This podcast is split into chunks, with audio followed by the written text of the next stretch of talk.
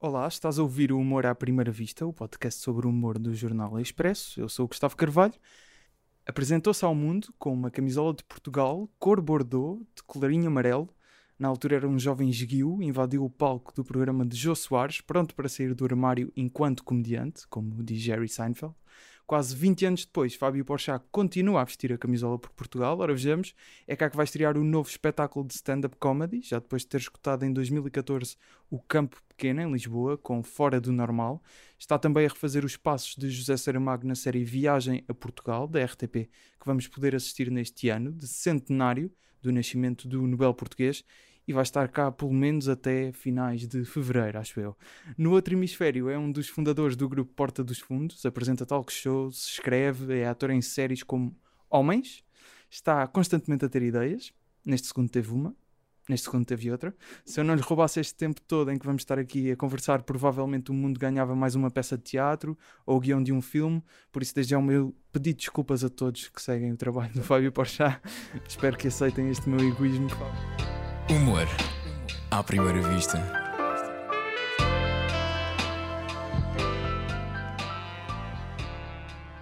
Fábio, muito bem-vindo. Eu que agradeço, imagina. Não, eu tava te ouvindo e já tava tendo outra ideia aqui, não tem importância, tá tudo certo. Queres um caderninho? Se, quiser, Não, se quiseres, nós arranjamos. Nós arranjamos, que não seja por isso. Uh, Fábio, uh, muito obrigado por, uh, por teres aceitado o convite para, para estar aqui. Imagina. E diga-se que estamos a gravar aqui num hotel em Lisboa, no Mama Shelter, não é? Sim. Aqui perto do, do Marquês, entre o Marquês Ótimo e o aqui, Rato. inclusive, hein? Tem uma bela vista, tem uma bela Sim. vista pela cidade de Lisboa. Cheirinho de novo hotel Se- também. Sente-se o cheiro de novo É, hotel, exatamente. Muito obrigado por, por teres aceitado. Vamos começar aqui a falar do teu novo espetáculo de stand-up. Boa. Este, o espetáculo chama-se o, o Novo Stand-up de, de Fábio Porchat. É.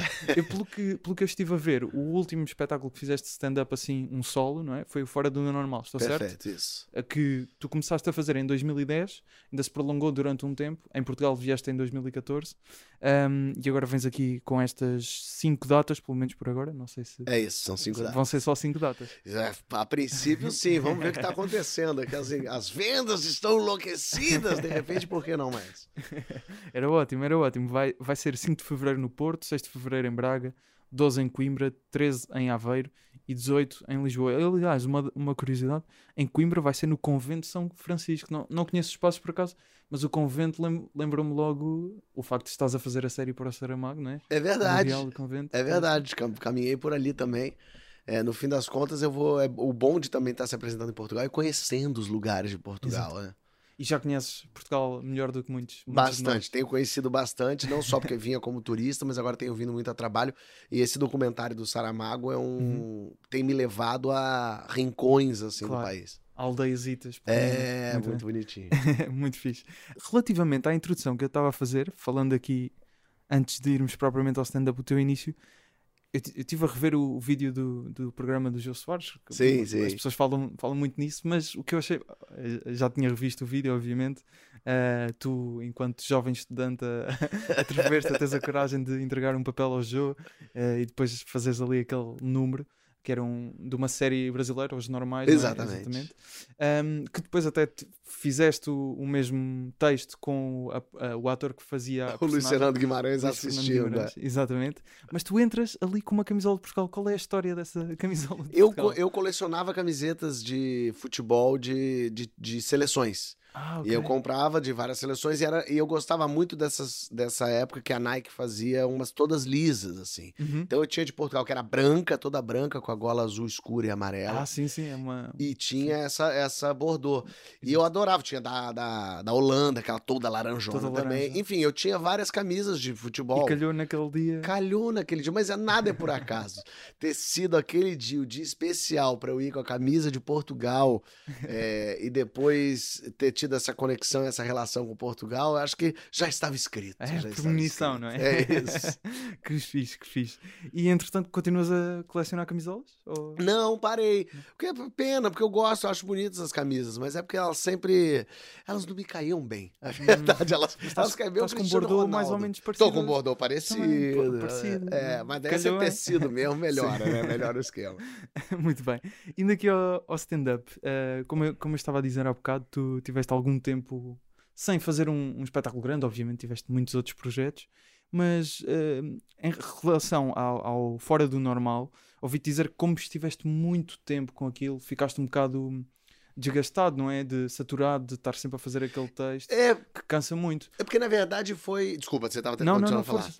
É porque eu comecei a, a criar o texto do Fora do Normal, na verdade, quando eu estava ainda no Comédia em Pé, o grupo de stand-up que Uhum. eu tinha, é, e que começou em 2007. Então eu fiquei 2007, 8, 9, 10, desenvol- fazendo vários textos, textos novos, textos Ok. diferentes e tal.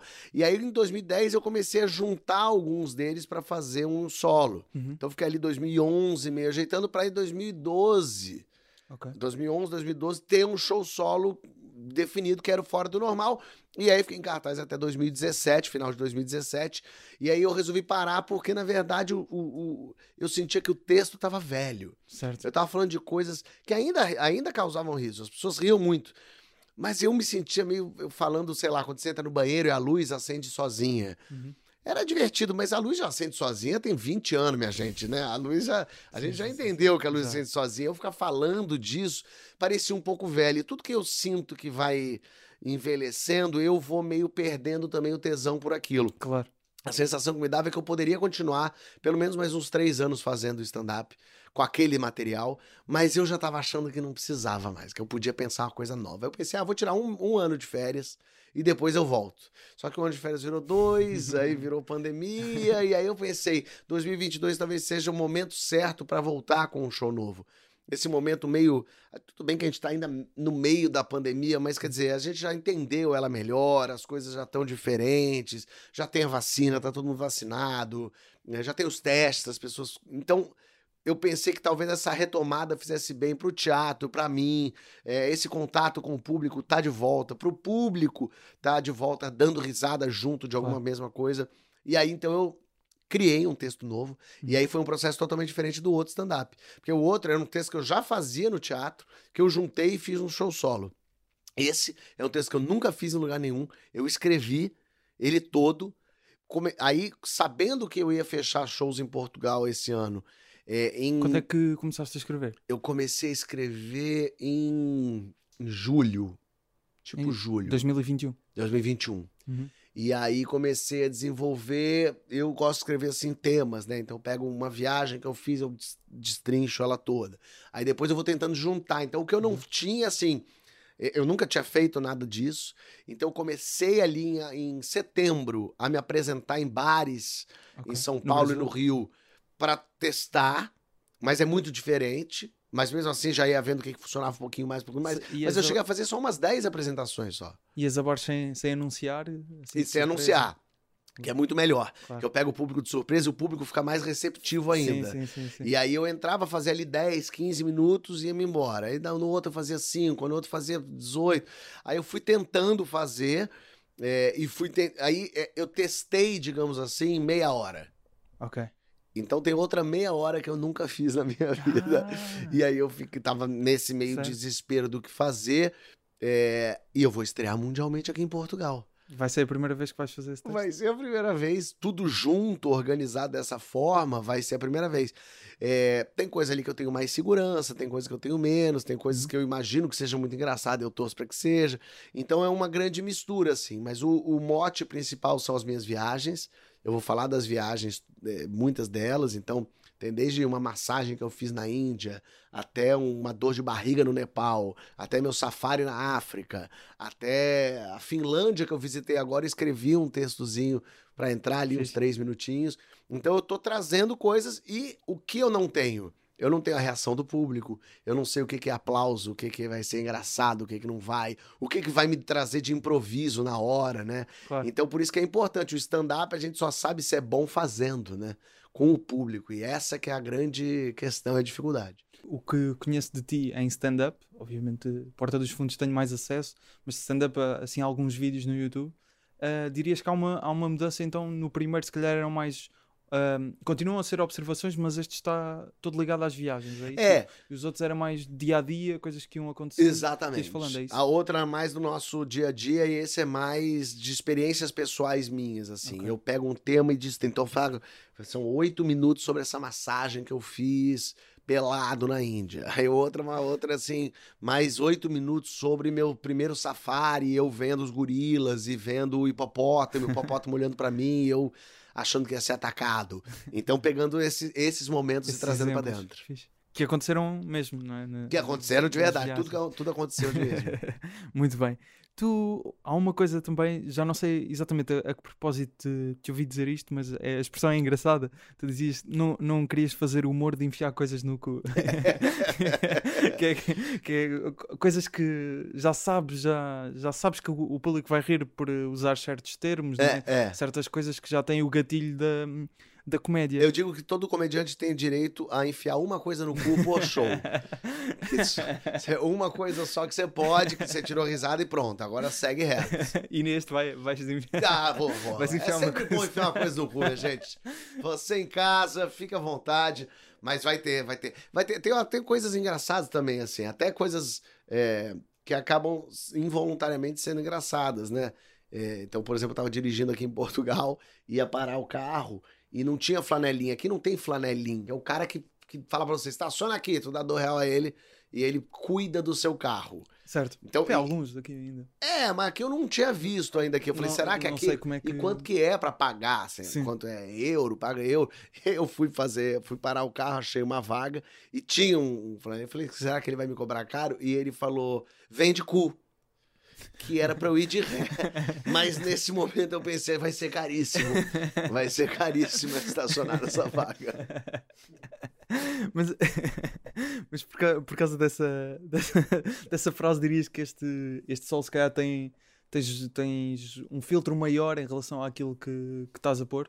Eu Também acho que você em conta tem de tudo, assim. né? É, é engraçado falar também da gente. né? Filtro na medida em que, se calhar, hum, apuras. apu- ah, Eu tento evitar, eu tento fugir um pouco do, do que cai mais fácil, Isso. assim. Mas tem, é, ainda- porque, por exemplo, tem umas coisas que acabam levando a gente. É, tem a, a primeira camisinha do mundo, é, parecida com o que a gente tem hoje, foi inventada no Egito e era feita com tripa de porco. E Por isso que cozinheiro doente, né? Que olhou para um porco morto, olhou naquele tixiro e pensou isso dá no meu pau. Isso é curioso, assim. Então, por que não falar de pau? Podemos falar de pau, não tem importância, Claro, porque claro. eu vou entrar nisso aí. Mas eu eh, entendendo e sentindo, assim, a temperatura de... Tem um... Eu ainda tô em dúvida de um momento em que é uma história que é engraçada, que até já tinha feito muito lá atrás e nunca mais tinha feito. É, é um minutinho, mas que tem muito cu, mas que é engraçado. Eu tô na dúvida se eu faço ou não faço. Porque tem uma coisa, o público ri, mas ele sai falando, ai, muito palavrão, né? É, Ah, sim, é, o sim. público faz isso com a gente, ele nos engana, ele diz que tá tudo bem, mas ele sai falando que não tá, não. É, e eu não queria muito fazer, mas ele é tão divertido, eu fico com tanta vontade, ele encaixa perfeito na hora que eu queria falar, então eu tô nessa dúvida. De repente, no dia 5, que é no Porto, eu faço. Se eu sentir que ficou demais, eu tiro pro dia 6 em Braga. Ok, ok. Só, só porque é sobre um tema que achas que se calhar já é um bocado repetitivo, é isso de. É porque é, é quase assim, pode ser um lugar fácil, um Um- lugar um comum, lugar comum, um lugar que não me desafie. É, É isso, no é fim isso. das contas, é sempre tem uma outra, um outro caminho que não precisa ser exatamente o do cu, ou do pau, ou do que é que seja. Mas às vezes é necessário um pau. e porquê estrear o- este espetáculo em Portugal? Alguma razão específica? Calhou só? Porque eu ia estar aqui. Foi. Porque eu ia estar em Questões fevereiro logísticas. aqui e fazia muito tempo que eu não me apresentava, faz muito tempo, desde 2014 que eu não me apresento aqui. É, então eu achei que. Não, quer dizer, isso com stand-up, né? Eu, eu fiz ainda o meu passado Me Condena aqui depois, mas, mas mesmo Era uma assim- peça. Era uma peça que Uma eu fazia peça. com a Mia, mas então fazia, faz muito tempo que eu não faço aqui. E já que eu ia estar aqui, eu falei, não, tenho que aproveitar esse momento. Qual a chance de eu estar 25 dias em Portugal com a possibilidade de me apresentar em tantos lugares? Às Uhum. vezes que eu vim, eu fiz só Porto e Lisboa. E agora vais a. Geralmente só em Lisboa, que é quando eu tinha uma data. E agora eu consigo ter cinco datas. Tendo em conta aquilo que estavas a dizer de não teres conseguido, não testaste assim tantas vezes, até há uma parte que não testaste, ah, estás tentado a ir talvez aí assim uma noite mais secreta Com Experimentar, certeza. Já, já tô aqui com, com pessoas aqui falando comigo e eu já devo aparecer. e, e vais fazer isso? E vou fazer, com certeza. Opa. Faz muita Então, diferença. não contamos aqui, mas depois dizes-me. Pode Depois dizes-me. Tu costumas consumir também muita comédia portuguesa? Há assim algumas Não, sabia? Pouco. Eu, eu não consumia nada. Aí, quando comecei a ter essa relação maior com Portugal, vindo pra cá, comecei a conhecer comediantes aqui. E aí comecei a assistir. Da última vez que vim a Lisboa, inclusive, fui assistir o show de improviso do César Mourão. Uhum. É, foi no Porto. Foi no Porto. Comédia à la carte. Comédia à la carte. E que na verdade tava. que chamava Não Vem assistir esse show, não vai ter ninguém aqui, ó. Coisa assim. Já não me lembro. Já não Era me muito divertido, gostei muito. Ah, então comecei a ter contato mais com. Até com o Bruno Aleixo, que eu não, não tinha Bruno visto. Comecei a ver Bruno Aleixo. É, e, e uma série que eu conhecia muito, claro, era o Gato Fedorento, o Uhum. Ricardo Araújo Pereira. Mas, mas agora já mais conhecendo esse, essa, essa nova galera. bastante. Então as tuas influências estavam, estavam mais de, na América, Estados Unidos? Sim, Monty Python, né? Monty Python, depois É, britânico. mas muito nos Estados Unidos, muito assim, ah, os desenhos, né? Simpsons e Family Guy, South Uhum. Park, sempre assisti muito. ah, South Park é é muito da minha adolescência, assim, eu lembro de ficar muito louco de ver aquilo, assim, achar que loucura, o que, que é isso? Pode fazer isso então e tal. certo. É, mas as próprias séries, eu sempre gostei de assistir muito tudo, assim, não necessariamente comédia. Mas eu me lembro que no Brasil chegou, as séries americanas chegaram pra gente ali em 94. Porque a TV a cabo chegou em 93, Ok. 94. E eu chegou lá em casa em 94, 95. E aí eu comecei a ter acesso a é, Who's the Boss, The Nanny, é, Mad About You, Friends, Seinfeld. Seinfeld. Isso Uhum. eu não tinha antes. Então, na adolescência, eu via tudo isso. Eu via, assim, é, demais, assim, sem parar, um atrás na do cabeça, outro. não é? Então, eu fiquei muito com essa mecânica do Claro. humor americano. Mas já acompanhava no Brasil mesmo. Eu lia Luiz Fernando Veríssimo, adorava as crônicas, adoro, né? Mas eu, quando era adolescente, assim, via, lia isso. Uhum. Ah, e aí na TV assistia muito. TV Pirata, quando eu era criança, eu era obcecado. É, Pedro Cardoso fazendo vida ao vivo era uma coisa que me tomava. Fernanda Torres, tudo que ela faz é impressionante. Então eu tinha muitas referências, além de, lógico, a escolinha do professor Raimundo com o Chico Anísio, a escolinha do Golias, o próprio Golias, o Jô Soares. Eu não sou da época que o Jô fazia programas de humor. Eu acompanho o Jô fazendo eh, talk show. Ok. Então, que era muito engraçado. Então, Uhum. é, o Jô também foi uma inspiração nesse lugar do talk show. Quando fizeste o teu? É, exatamente. Hoje, como entrevistador, eu penso muito Uhum. nisso. Mas, mas muitas dessas referências brasileiras mesmo também me tomaram. Ok. Eh, se tivesses que escolher assim uma, uma referência que, que gostava, pudesses roubar assim um texto, gostasses de ter escrito um texto, seja um, um beat stand-up, um sketch, o que seja, eh, há assim algum que gostavas de ter sido tu a fazer? Alguns, alguns. É, o próprio A Vida de Brian, pra mim, é um é, do Monty Python, é um- Uhum. uma obra-prima. O The Book of Mormon, que é um musical maravilhoso, Certo. Que o pessoal que fez o South, criou o South Park escreveu. O South Park e, e um dos criadores da, da Avenida Q também. É verdade, da Avenida que, que é maravilhoso também, Uhum. muito divertido. Teve, Então, teve mas- há, há, uns, há uns tempos teve aqui uma versão portuguesa também. do The Book of Mormon Não, da Avenida a? Avenida Da Q. The Avenida Book of Mormon veio pra cá, não? Não, veio, não, Não veio. teve Eu só conheço ainda. coisas assim, vídeos Sei, com sei. músicas no. Cara, é. Tu é, viste, é engraçado. foste ver aos Estados Unidos? Eu assim? fiz cinco vezes. Ah. Eu vi, eu curiosamente vi na Austrália, vi em Londres, vi em Los Angeles, vi em Nova York, eu vi em vários lugares onde, com versões diferentes. onde tem eu vejo, porque assim é muito bom. É engraçado demais, é muito inteligente, é muito bem feito. Fiz. E tem um sketch do Porta dos Fundos que eu queria muito ter escrito, que é um do Um Gregório. sketch da Porta dos Fundos. É, que Ah, foi o ainda é Gregório mais escreveu, lógico, que é... é, Agora esqueci até o nome do, do sketch, mas que é um chinês fazendo reconhecimento de, de assaltante, dizendo que brasileiro é tudo igual.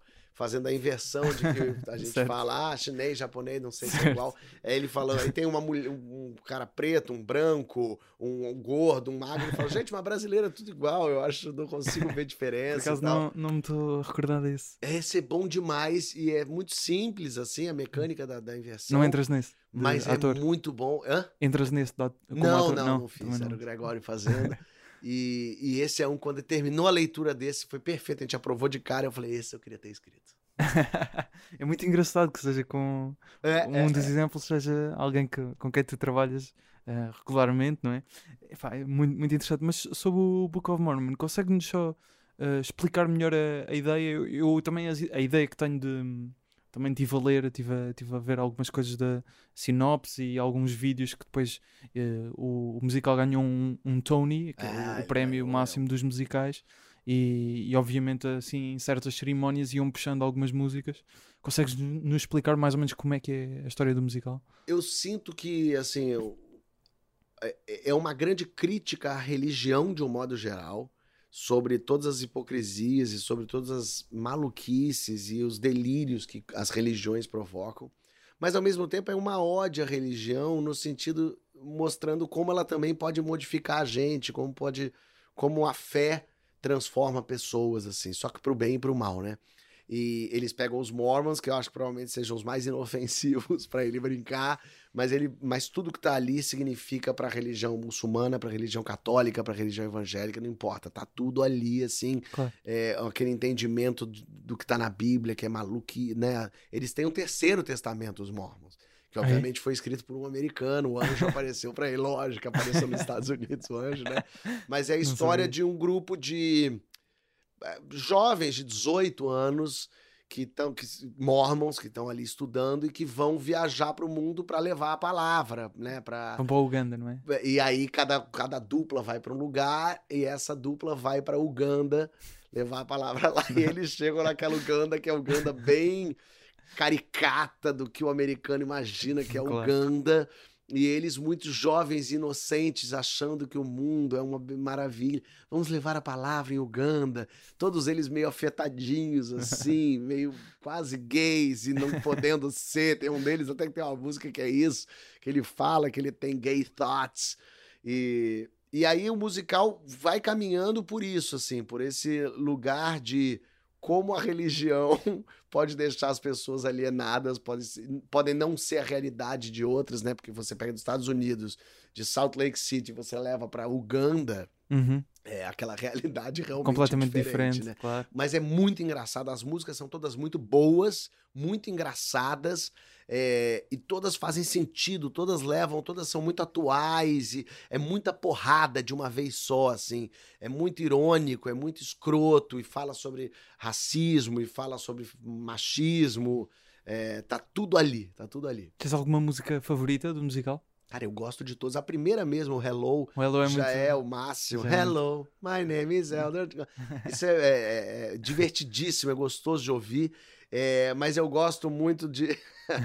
Tem uma hora que eles cantam uma que é We Are Africa. E aí são assim, dez menininhos, lourinho, branquinho, cantando We Are Africa. E é, e é incrível. We Are Africa. É, mas todas são muito boas, todas são muito divertidas. Talvez a mais porradona, escrotona de todos, que talvez eu goste mais, é quando ele vai batizar a menina.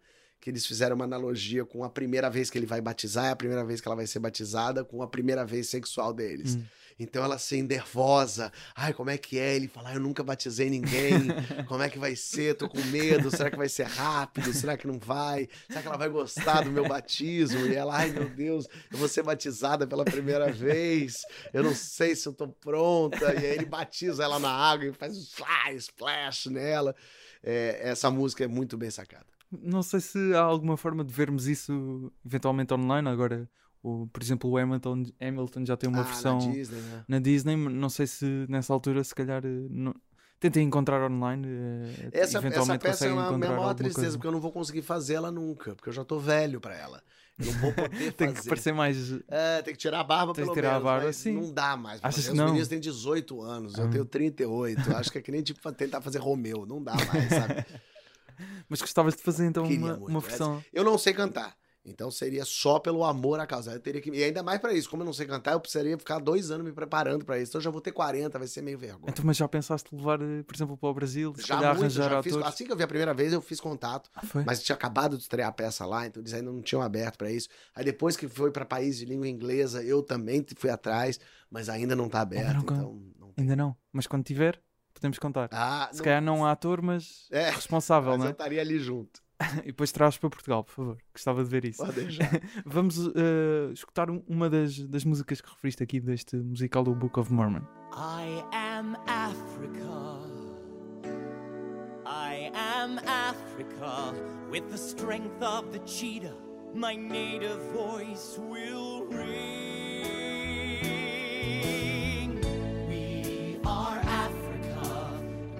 Are the heartbeat of Africa. with the rhino, The meerkat, the noble lion king. We are Africa. We are the winds of the Serengeti. We are the sweat of the jungle man. We are the tears of Nelson Mandela. We are the lost boys of the Sudan.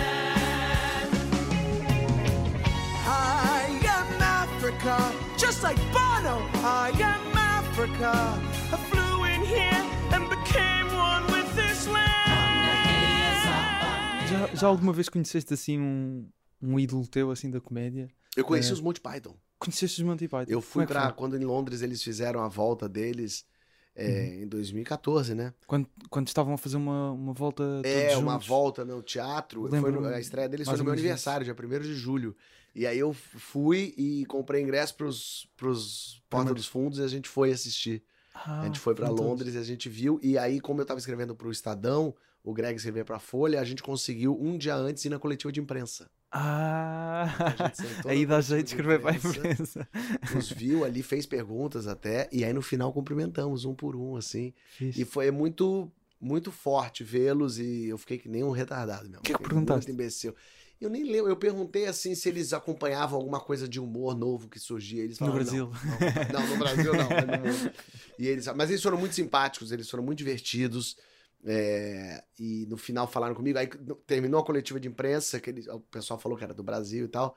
Quando tava todo, todo mundo já tava assim, saindo, a gente tava saindo, eles vieram, Ei, Brasil! E conversaram um pouco com a gente, falaram alguma coisa, deram a mão, assim. Aí foi muito mágico, sabe? Fixe. Voltando aqui só, hum, só ao teu stand-up, eh, uma, uma questão que eu ouvi até hoje de manhã, estavas na rádio comercial e falaste disso, que tu estiveste na Estónia, pelo que eu percebi, e lá encontraste um grupo de brasileiros Ah, sim. e foste testar Explica-me, é porque eu apanhei a história a meio, eu não, não consegui. Então, o que aconteceu é que sempre que eu viajo, é, eu vou mostrando, tirando foto, falando onde eu tô tal. E aí, esse, esse perfil de, de Tallinn, né, que é a capital da Estônia, Uhum. é o Tere Tallinn, falou comigo, falou assim lá no Twitter: Ah, se Fábio Pochá soubesse que a gente dá dicas, ele podia falar com a gente. Eu vi isso, mandei uma direct pra ele, dizendo: Ah, eu vi isso, quero dicas, o que, que vocês têm aí? O cara, ah, então, o que, que você tá procurando? Falei: Ah, vou ficar dois dias aqui e tal. Aí eles falaram: Ah, então pode fazer isso, aquilo. Eu falei: Vem vocês não querem jantar comigo? Não, a gente janta e aí vocês me contam. Eles: Ah, tá bom. E era um casal, o João e a Gabi. Aí sentei, fui lá, eu falei: Pega um restaurante legal que eu, de comida aí, tipo, uma cerveja boa, e a gente senta pra eu conhecer um lugar que não seja um McDonald's. né? E aí fomos, começamos a conversar, e estamos falando, bebendo, rindo, conversando, tudo meio curioso, assim. Aí daqui a pouco eu contei, pô, vou pra Portugal, ah, que legal, é, vou fazer a série do Saramago e vou também fazer show lá, e tô apavorado, porque eu não fiz o show ainda. Eu fiz só pedaço, não fiz o show inteiro. Aí ela falou brincando, poxa, podia fazer aqui pra gente. Falei, ah, é, isso é engraçado mesmo. Se eu tivesse falado com o tempo, vocês organizavam gente. Eles falaram, ah, a gente consegue brasileiro aqui. Eu falei, poxa, pois é, eu precisava de um lugar, né? Ela falou, olha, pra quando você vai embora? Eu falei, ah, vou amanhã. Ela falou, se você ficar até depois de amanhã, eu consigo um lugar pra você. Eu falei, será? E o cara falou assim, ó, já falei aqui com o pessoal, o pessoal tá animadíssimo, podemos organizar. Eu falei, ah, então me responde amanhã de manhã isso. Tá bom, fui dormir. No dia seguinte acordei, o cara dizendo, tá fechado, a gente conseguiu uma sala na, no trabalho do cara aqui. É, e aí a gente tem uma sala que tem microfone, cabe 30 pessoas e a gente já falou com os brasileiros. Posso te dar sequência? Eu falei, então vai. E aí eles falaram, então tá bom. E aí eles fecharam 30 brasileiros, e aí o ingresso era o antígeno, todo mundo fazia o teste pra O aparecer lá. É, eles chamaram, de começaram os outros brasileiros a querer ir também. Não, mas a gente quer ir, não cabe, não dá. E aí a gente marcou, eu fiquei um dia a mais, posterguei minha passagem. Ainda... E aí me apresentei e fiz esse show que eu vou fazer aqui. Eu só vou conseguir fazê-lo porque eu fiz lá em Itália para 30 brasileiros que riram muito, se divertiram muito. Esse era o meu medo. E aí eu juntei os materiais, eu mexi, mudei, fiz uma outra ordem. Aí não tava, tava sem final por causa desse show, descobri o final do meu. Então eu comecei a ajeitar e eu fiz uma hora de show. Descobri que eu tenho uma hora de show, porque podia não ter também. Nem isso eu sabia. E aí descobri que eu tenho uma hora de show. Falei, ah, que bom, finalmente. Então eu tenho isso. Foi um show ótimo, 90% das piadas funcionaram, 10% precisam ser trabalhadas. É, por isso que também quero testar aqui, ver se eu consigo fazer aqui em algum, em algum barzinho, em algum lugar. Já acho que amanhã já vou conseguir fazer. Boa, boa, boa. boa. Mas agora tem o show, finalmente. Pá, é incrível. Isto é uma história. Um brasileiro que vai testar material de stand-up Na eh, Estônia. na Estónia para fazer em Portugal. Três países, né? É muito, muito fixe. Eh, e Estónia não é propriamente um país assim muito, muito grande, portanto. Não, tem, tem, acho que na Estônia inteira, 500 brasileiros. 500 brasileiros. sim, sim, É, devem ter- isso deve ter, então, uns 350 em pois. Em Tallinn. Tallinn, pois. É, e, e, e agora é meio férias também. Então, muitos brasileiros estão no Brasil, não estão lá.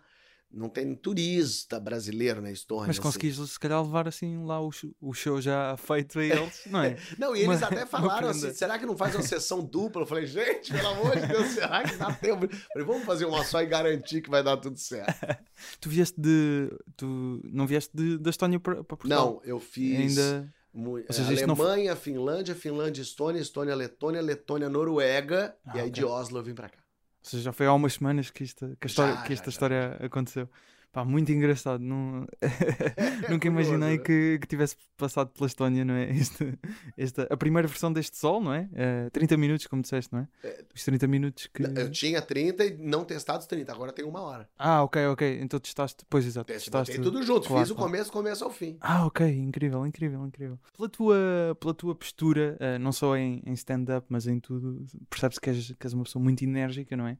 Estás sempre a ter ideias, como eu até referi na, na introdução. Dentro dessas ideias que te surgem, é fácil fazer a distinção do que é que deve ser uma ideia para a Porta dos Fundos, ou para stand-up, ou para outras coisas que, que Também faças. é um trabalho assim que eu me dou de entender o que, o quanto isso é um quadro para um programa, o quanto isso é um programa, o quanto isso na verdade é só uma piada. É, muitas coisas do stand-up acabam valendo um pouco também se transformadas pro é, pro, pro, pro, pro Porta. Então, por exemplo, aquele um, um famoso sketch do Porta que é o Batalha, que é um dos primeiros, que é o Luiz Lobianco vestido de coração valente, com o Gregório do lado, e o Gregório chega falando, e aí, como é que tá a batalha? Só tem ele? Falando, é, não, então, o pessoal tá marcou de vir, tá vindo aí. Ele, pô, será? É, não, vai ter com certeza, pode ir pintando sua cara ali de azul.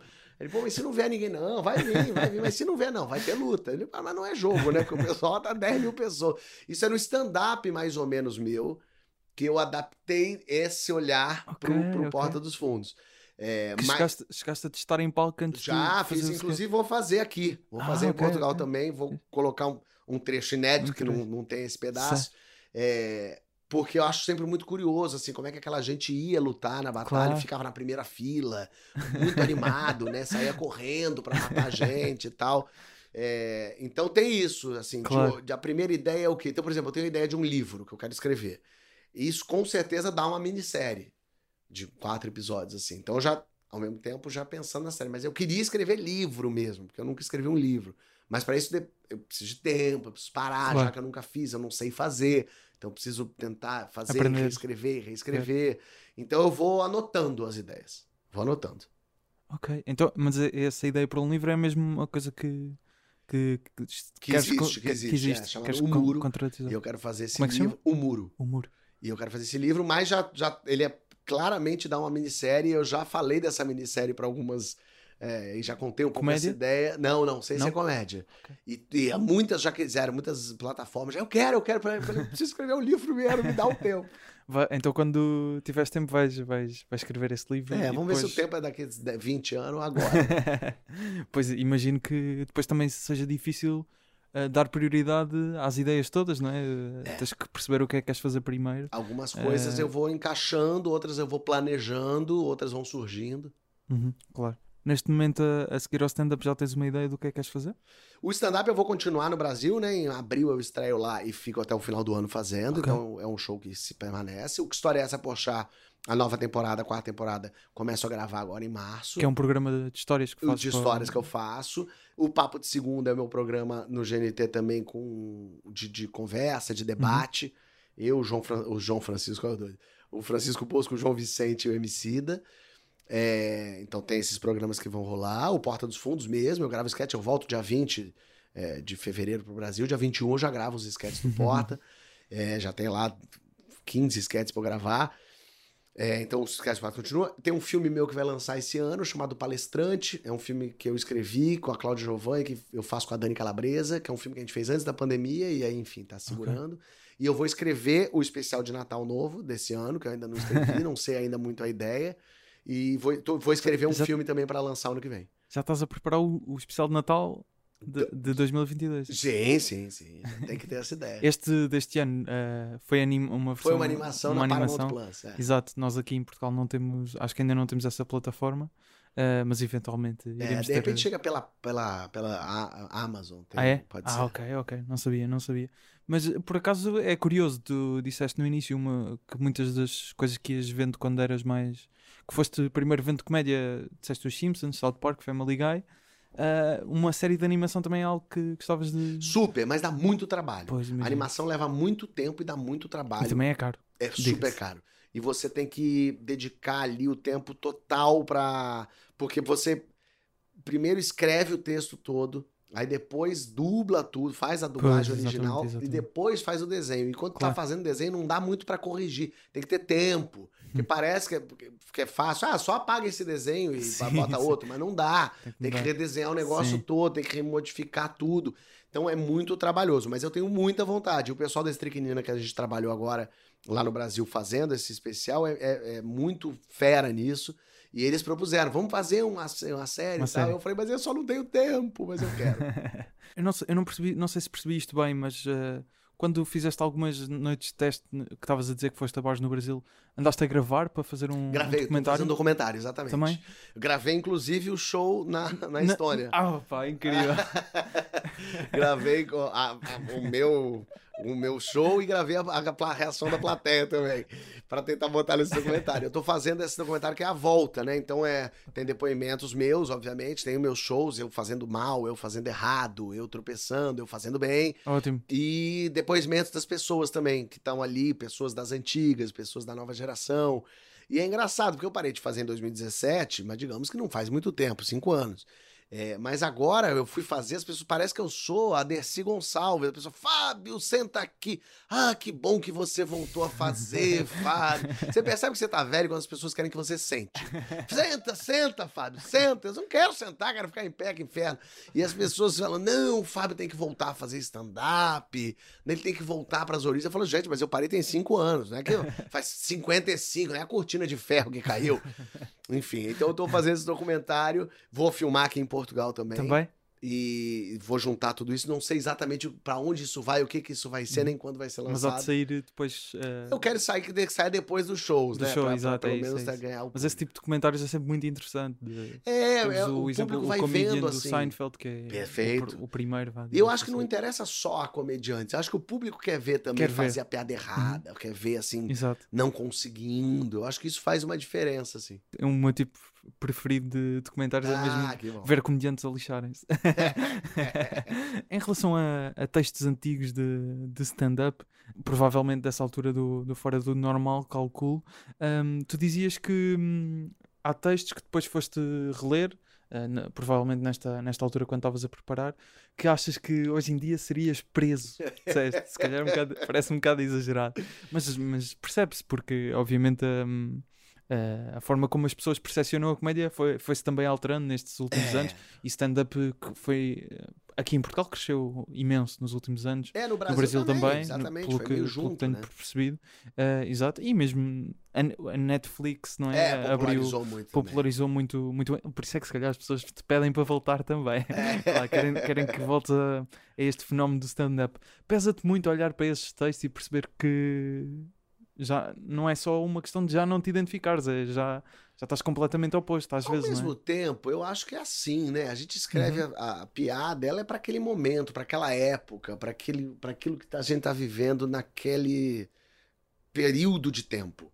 É, Claro. Então, aquilo que eu escrevi em 2008 pertence a 2008, né? Uhum. Assim, para pegar em 2022. Mas você sabe que eu, para fazer esse stand-up novo, eu fui lá visitar esses textos e reaproveitei algumas coisas. Ok. Tem umas coisas, é, tem, por exemplo, um texto que daí eu não vou fazer aqui em Portugal, porque daí não faz o menor sentido, vou fazer no Brasil quando voltar, que era sobre é, caixa postal do telefone, ligar pra pessoa e dar caixa postal e deixar recado, Uhum. que eu falava sobre isso, que agora não faz sentido porque ninguém mais liga pra ninguém. E é justamente isso que eu adaptei. Eu peguei aquele texto que era engraçado que eu tinha e adaptei como quem diz, gente, hoje em dia ninguém mais liga pra ninguém. Lembra como era? E aí eu consegui salvar umas piadas Ok, disso de ok. telefonia que eu vou usar pra abertura do show, assim, pra ser uma conversa com as pessoas. É, e, e um texto que eu tinha que eu gostava muito sobre etiqueta. É, que é muito ruim a etiqueta, né? Etiqueta Sim. ela cutuca você, ela te espeta, ela te Aham. atrapalha a vida. E eu tinha esse texto que era legal e que tava escondido lá atrás. E aí eu peguei, ressuscitei ele, remexi nele e vou fazer. Esse eu faço em Portugal, porque acho que a etiqueta aqui também incomoda Ok. vocês, né? Sim, sim, também, também. também. É um. Claro, claro. Incomoda toda a gente. É, é. Calculo que em todo mundo. E aí eu vou, eu, eu consegui salvar alguns. É, outros muito velhos, muito bobos, muito sem graça, outros ofensivos, Uhum. Mas então agressivos. olha, olhas com naturalidade para, para esses textos, não é? Era- é, Aceitas não, não bem tinha o nenhum facto de- texto nazista, né? Não é que eu escrevi um texto que... Sim, não é, não é esse ah, o extremo, racismo, não é? que coisa maravilhosa é o racismo. Realmente não tinha nenhum texto nesse lugar. Mas tinha muita piada com gay, mas no lugar errado. Não era rindo junto, era rindo da cara. Ok. Gordofóbico, Claro. machista no nível agressivo. Mas era muito engraçado. As pessoas riam Uhum. muito. Eu tinha aplausos com essas piadas, né? Então eram piadas que eram hoje são escrotas, mas que na época poderiam até ser também, mas que as pessoas gostavam. As Claro. pessoas riam, mas que olha, não dá pra fazer. Eu lembro é, que eu já sentia alguma coisa. Tinha algumas piadas que eu via que a plateia ria, mas Não ficavas extremamente confortável. é, com- assim, co- eu ria, mas, mas ficava quieta. Então, ah, mas não sei. É, que hoje em dia já não funciona mais. E tem e ao mesmo tempo, por exemplo, aí eu resgatei um pra botar nas minhas redes sociais. Achas que não funciona mais ou para ti já é que já não, já não, Também, já não não serve na tua, mais. na tua Eu- boca, não é? Mas eu já acho que a sociedade já acha essa piada meio boba. Uhum, Já acha essa piada meio, nossa, que velho, que antigo. claro. De um modo geral, assim, não é tem fresco. isso.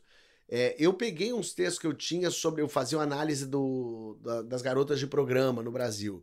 Que elas, o anúncio em jornal. Então, imagina, na época que se anunciava isso em jornal, né? É, as garotas de programa se anunciando e elas se vendiam meio como, como telegrama, assim. Ela não falava, oi, tudo bem, meu nome é Aline, eu tenho 30 anos. Era assim, Aline, 30 anos. E aí ela colocava umas bumbum guloso, umas coisas meio assim. E tinha umas coisas muito divertidas. Tinha tipo assim, Aline, tenho amiga. Que é meio. Que bom que você não é uma pessoa sozinha, né? Que bom que você não é triste, é uma pessoa Certo. que tá. Mas, e, e tinha coisas assim, Jorge, é, 100 quilos. A gente fala, tá, Jorge, mas precisa dizer a sua altura. Porque se o Jorge tiver 1,50, talvez não seja o homem musculoso sarado que eu tô imaginando. Tudo bem, cada gosto pra tudo, mas é bom que a gente entenda. Claro. E aí eu peguei esses textos e ainda são engraçados, ainda funcionam, apesar de ser velho, e coloquei no Twitter, no, no Instagram. Filmei colocando, até falando, olha. E, eu- e aí rolou ainda assim um. Nossa, rir dessas mulheres que trabalham. Então, então já rolou uma problematização um pouco de rir de garotas de programa. Eu achei meio besteira, assim, mas falei, ó, já é um, o texto batendo diferente. Na época ele- ninguém falava nada disso, era um tiro, era Uhum. as pessoas riam sem parar. E agora já rolou um não, não pode falar da mulher dessa forma. Mas aí estavas mais a, a brincar com a forma como se expressava, não é? Lógico, Não- não nada era a ver, eu não tava nem falando da profissão, Sim, só exato, tava dizendo exato, isso. Ah, tinha a, a mulher que fala, tinha uma que fala alguma Estás a gozar com os anúncios, eh, com os anúncios em si eh, em, termo, em formato, não é? Exato, formato era isso. A mulher fala Não é sigilo a pessoa, absoluto. Você fala, lógico, vai ter alguma puta que sai contando pra todo mundo. Ó, transei com o Fábio, foi legal. Porra, pelo amor de Deus, espero eu que ela tenha sigilo absoluto, sabe assim? É, é, é, então eu fazia brincadeira com, com esses relatos e não com ai, a Sei. profissão da garota de programa. Claro. Mas é, hoje em dia se problematiza tudo muito. Né? Claro, claro, eu percebo. Ahm, há uns episódios atrás, aqui no, no podcast, eu conversei com, o- com o Gregório. Aham. Ahm, ele não faz stand-up, mas por acaso até tocámos nesse assunto, porque ele, ele acha que é, um- é muito solitário estar em palco. E ele dizia que, que acreditava que muitos comediantes também diziam certas coisas porque acreditam que é aquilo que o público quer ouvir, Uhum. eh, pegar um bocado no- nos clichês, que também pega um bocado nesta conversa que, que temos aqui. Concordas? hum, Não para colocando aqui vocês em disputa, mas também. Não, não, mas acho que faz parte. sentido. Mas eu acho que alguma dose de clichê também é boa. É isso que tem que balancear. sentido? assim, que se você faz um show que só tem clichê, é sem graça, é bobo. Assim, o público até pode reagir e tal, Uhum. mas não, não acrescenta em nada. É, mas é, eu, eu sinto que é, é disso que a gente está tentando fugir. Desses clichês, dos- do, Uhum. lugar comum, do, do cair naquilo que já foi feito tantas vezes, que já falaram tanto. 2022 está fazendo a piada que fazia em 2012. Eu acho isso errado, entendeu? Uhum. Errado no sentido, não no sentido moral, no sentido de, pô, se você é um artista, você devia tentar fazer algo diferente.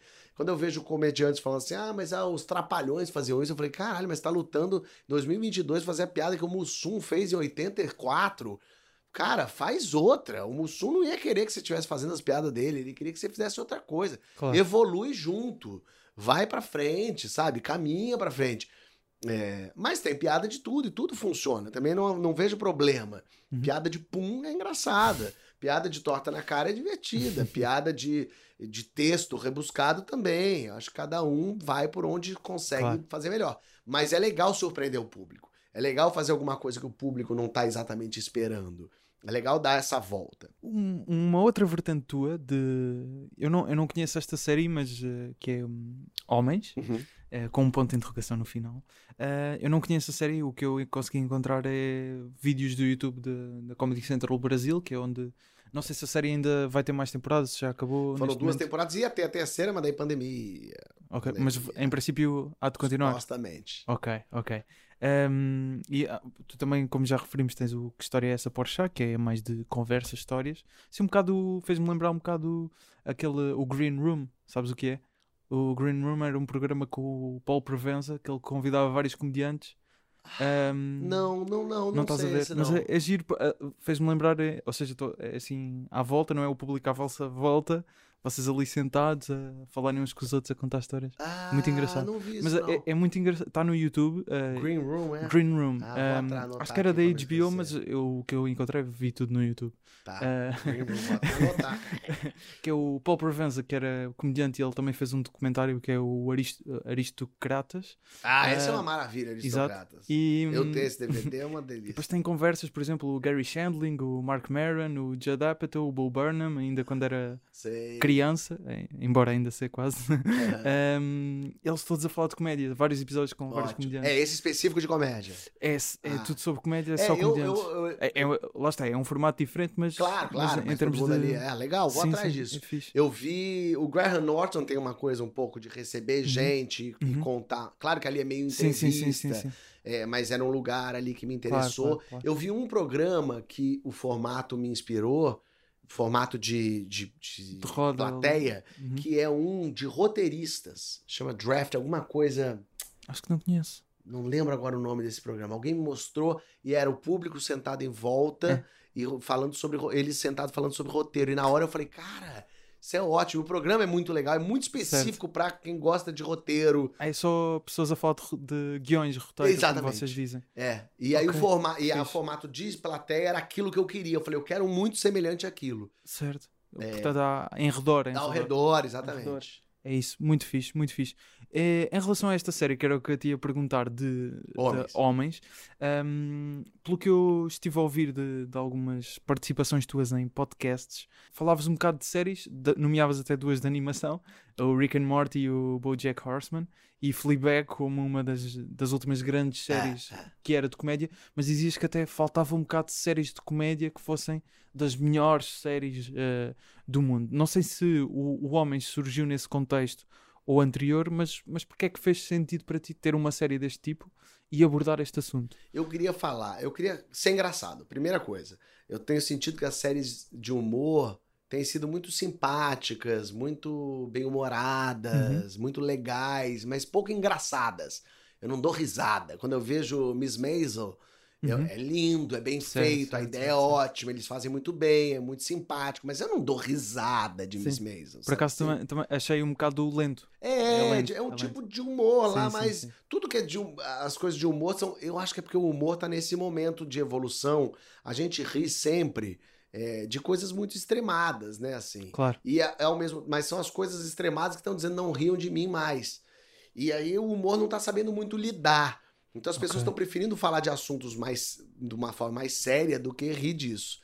É, por isso que eu gosto tanto de Jojo Rabbit, por exemplo, que é uma coisa impossível, É incrível, né? incrível. Falar Hitler é amigo, é amigo imaginário do menino, isso é uma ideia, como é que alguém vendeu essa ideia no mundo de hoje?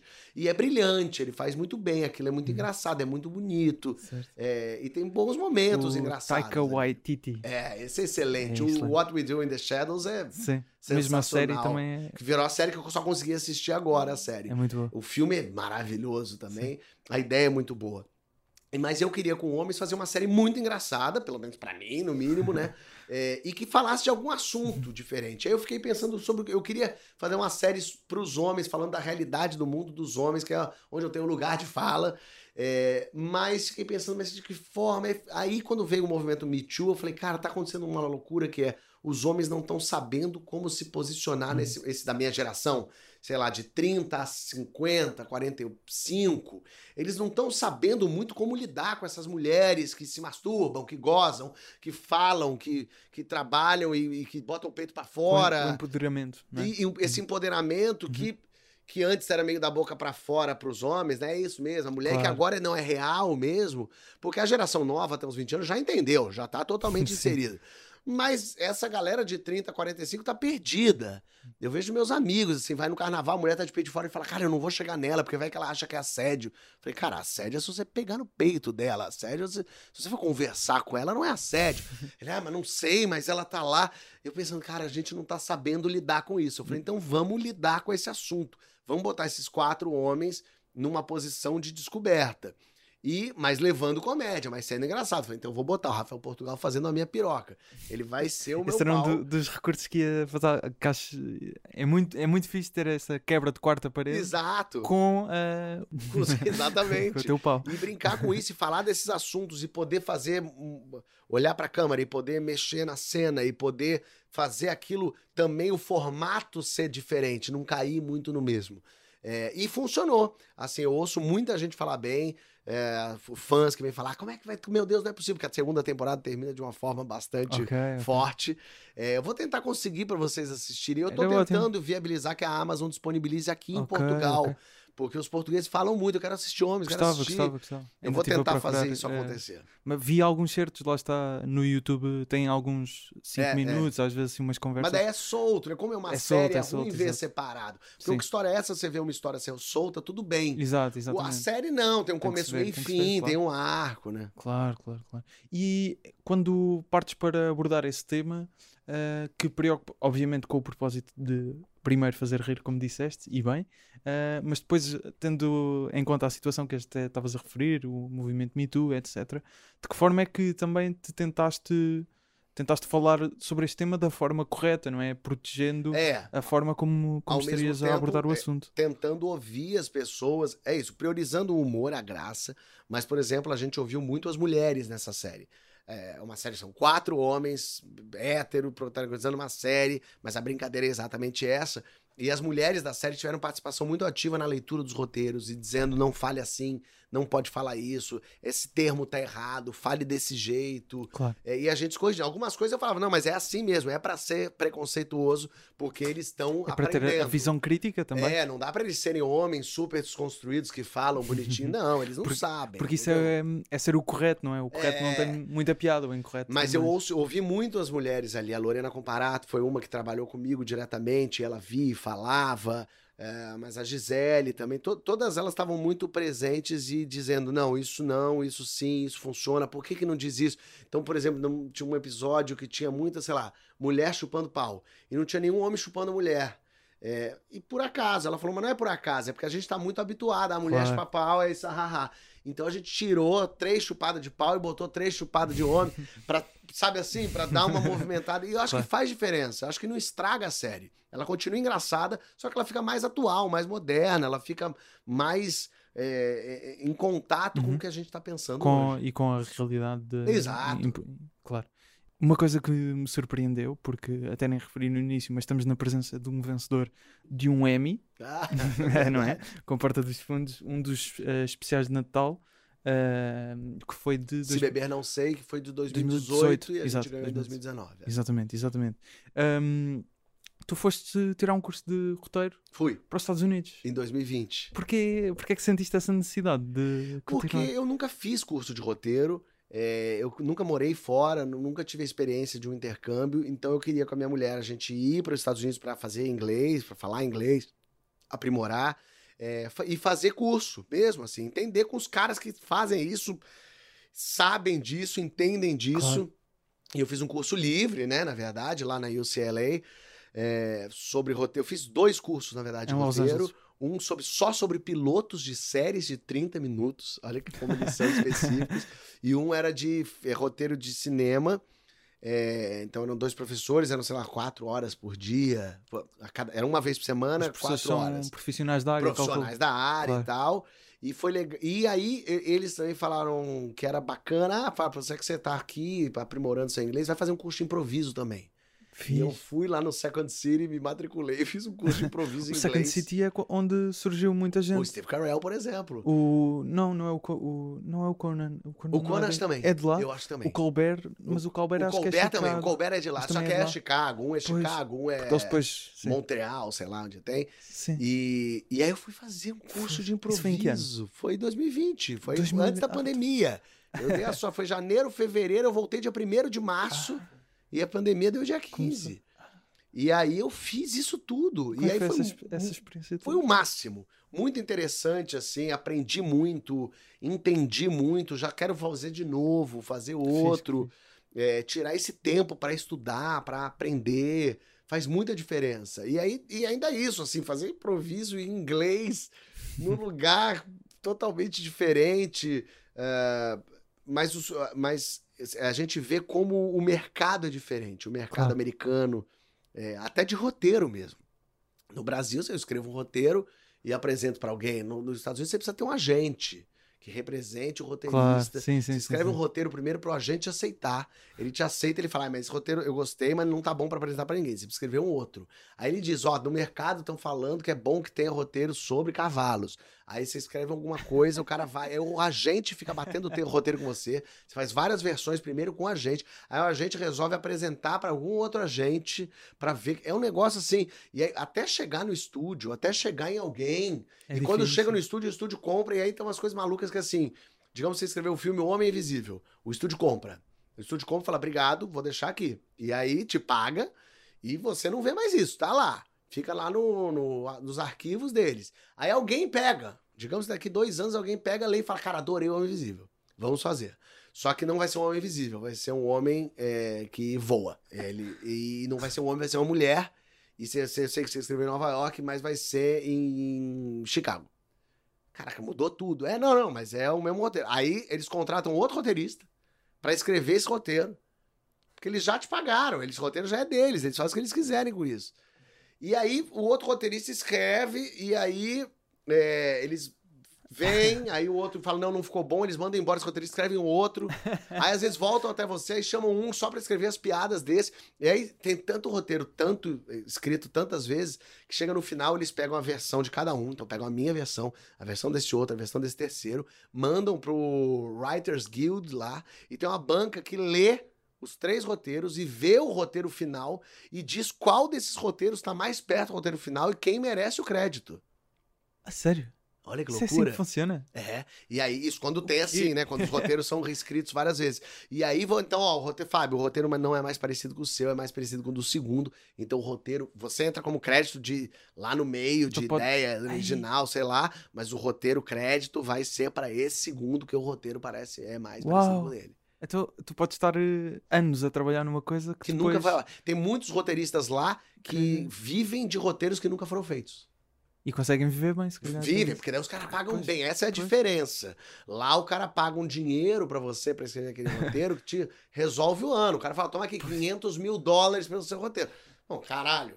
Profissão, escritor de guiões que nunca Isso. aconteceram. E aí tem uma coisa que assim, depois de alguns Uau. anos que você tá escrevendo que nunca fizeram, sei lá, digamos, você tá 10 anos escrevendo, vivendo disso, já compraram uns quatro roteiros seus. O seu agente vai falar, agora tá na hora da gente ter algum filme feito.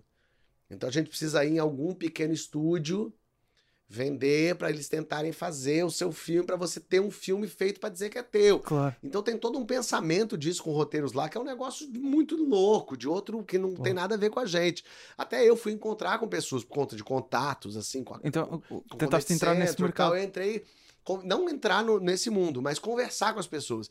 E eles falavam: olha, tudo bem, você tem roteiro? Tem, mas daí você precisa arranjar um agente, é, a gente precisa ler o seu roteiro. Então é um outro planeta. Eu quero entrar nesse mundo como roteirista lá. Eu tenho duas ideias de filme pra fazer lá que eu acho que vão funcionar muito.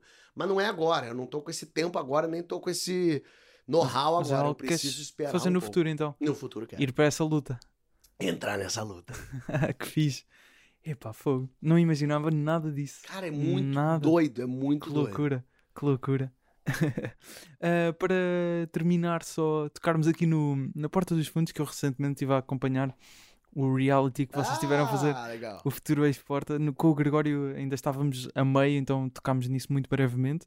Vocês selecionaram um novo elemento para a Porta dos Fundos, a Mácula de Tenório, é assim que se diz. A série está toda no YouTube e nós no primeiro episódio vemos vocês, a equipa do- da Porta, a, a analisar as várias candidaturas. Os candidatos tinham que mandar um vídeo com algum sketch De ou até que dois fosse, minutos. de até dois minutos. Aquele momento é, é real, vocês estavam mesmo ali a avaliar. Super, ninguém nunca tinha visto Co- aqueles vídeos todos. Surpreendeu-te a quantidade de Muito. A pessoas. gente recebeu quase 10 mil vídeos, é, muitos horríveis, né? A maioria deles muito ruins. Receberam candidaturas de Portugal? Não. Ah, boa pergunta. Não, acho que não, porque a gente, a gente queria gente que morasse no Brasil. Do Brasil. pois. Não lembro de ter nenhum português lá no Brasil. A gente recebeu de todos os estados brasileiros. é, e aí a produção fez uma primeira triagem, porque Claro, é claro. né, humanamente possível. E aí depois a gente foi analisando, a gente analisou muito o vídeo, a gente ficou vendo Imagino. muito tempo. E, e foi muito gostoso, assim, porque tava todo mundo junto, todo mundo meio falando sobre aqueles vídeos. E, e é raro a gente ter todo o elenco do Porta dos Fundos junto. Então foi muito bom aquele primeiro episódio. Eu gostei muito daquela seleção. E o reality show foi uma surpresa, uma grata surpresa, porque eu não sou exatamente é, o, o espectador de reality show. Uhum. Assisto alguns e tal, mas eu não sou assim, aqueles fervorosos. E eu escrevi, nunca tinha escrito um reality show.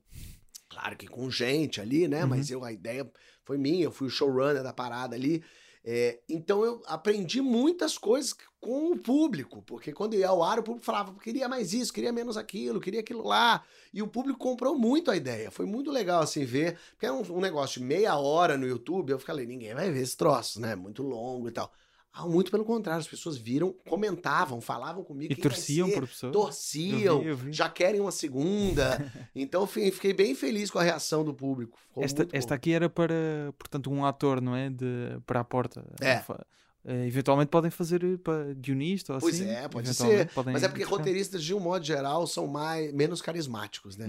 Todo Sim, roteirista sim. é mais quietinho, mais Sim, na dele. E os desafios iam ser menos, menos interessantes. menos... Talvez seja menos interessante. Provavelmente. Ehm, mas até, aliás, o- um dos participantes, o Rafael Pimenta, depois veio cá com a Veio, porta. Porque tinha gente fazer o muito boa espetáculo. ali. Gente que Exato. não ganhou, mas que era muito boa. era a muito- Júlia muito Guerra, é muito boa. A. Priscila Castelo Branco faz stand-up muito bem. É ótima atriz também. O Nice é divertidíssimo. Uhum. Então tem muita gente legal lá. Fixe, fixe. Só- já agora, eh, nessa loucura de, dos Estados Unidos, desse primeiro contacto que tiveste, eh, alguma vez as pessoas reconheciam de alguma forma da Porta dos Fundos? Porque eh, ainda tem algum impacto eh, a nível eh, em muitos países, não sei se nos Estados Unidos, Os brasileiros, lógico, Sim. né? Brasileiros e mas, portugueses. mas a malta do meio, de pessoas do meio, assim. Não, não, conhecem tanto. Não, porque é em português, né? Hum, o pessoal pois. não, não ouve. A gente lançou o Porta dos Fundos em espanhol, né? O Backdoor Channel, que é do México. Ah, é, é, pois, e que, exato. Eu e que tá que indo muito bem no México. Já, e aí, como é em espanhol, toda a América Latina consome aquilo. E os mexicanos nos Estados Unidos, né? Porque é o país que mais Claro. fala espanhol depois do México é os Estados Unidos. É, e o Backdoor atingiu lá e chegou muita gente, com os sketches nossos, só adaptados, claro, Uhum. com atores mexicanos, enfim. É, e, e funcionou muito. Então isso é muito legal, ver como o Porta consegue ir para outros lugares. A gente tá indo pra Polônia agora. É sério? É, Vão ter uma. Isso vai acontecer que este ano? vai acontecer. Atores poloneses. Atores ah, da Polónia a fazer sketches eh, vossos. É, olha que Uau! coisa curiosa. É a primeira na Europa. É, é, é. Va- Só tem México e. Tem México e agora Polônia. É pá, que fixe. Que fixe. É uma- Polónia, como é que surge, como é que surge a Eu não faço a menor Estónia era mais também. provável, tem mais. Eu sei que chegou a Polônia, a gente falou, lógico, vai. Claro, pá, que fixe, que fixe. Um, Fábio, muito obrigado uh, por, teres, por teres vindo aqui. Não se esqueçam que o Fábio vai estar aqui em Portugal 5, 6, 12, 13 e 18 de fevereiro. Uh, Porto Braga, Coimbra, Aveiro e Lisboa. Exatamente. E um quem sabe, às vezes aí com uns bars Ah, aí é, por aí. fiquem atentos que eu posso aparecer em alguns lugares. Me aguardem. Fábio, muito, muito obrigado. E para terminar, ouvimos aquele certo, um certo do, do sketch que tu disseste que Ah, escreveu o o- Gregório, que Japa. é Japa. Perfeito, muito bom. Obrigado, Obrigado. minha gente. Vamos lá, Obrigado. então, vamos no show, hein? Pergunta pra ele aí qual dos suspeitos assaltou ele. 唱完了三千卡梦中山来就往上发。我看来看去，看来看去，他们都长得一样啊。 Ah, ele disse que foram todos esses aí. Não foi um só, então? Foi um bando inteiro, isso? Não, foi um só, mas que pode ter sido qualquer um desses aí. Ele tava vendado, então? Pergunta pra ele se tava vendado. Tá. A gente vai falar a chance. Hum, 没没有没有没有， 但是我分不清啊，分不清啊，他们都长得一样的脸。 sim. Não, ele falou que viu, mas que pra ele são todos idênticos. Como idênticos, porra. Tem um preto, tem um gordo, tem um barbudo, tem um hobbit aqui, caralho. A chance da country traffic, da community hobbit for con. 哎，但是他们有的人像西方人都长得一样的脸。 Chama, né? Ele falou que porque pra eles os ocidentais são tudo a mesma coisa.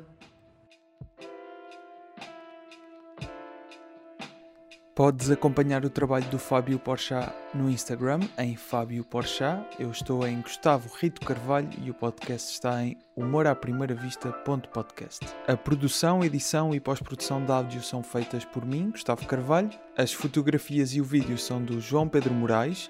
A ilustração do episódio é do Nuno Amaral e o logótipo é também feito pelo Nuno Amaral e pela Vanessa Garcia. Os jingles e genéricos são do Ruben de Freitas e do Luís Batista, com vozes do Rui Mirama e do Tiago Filipe.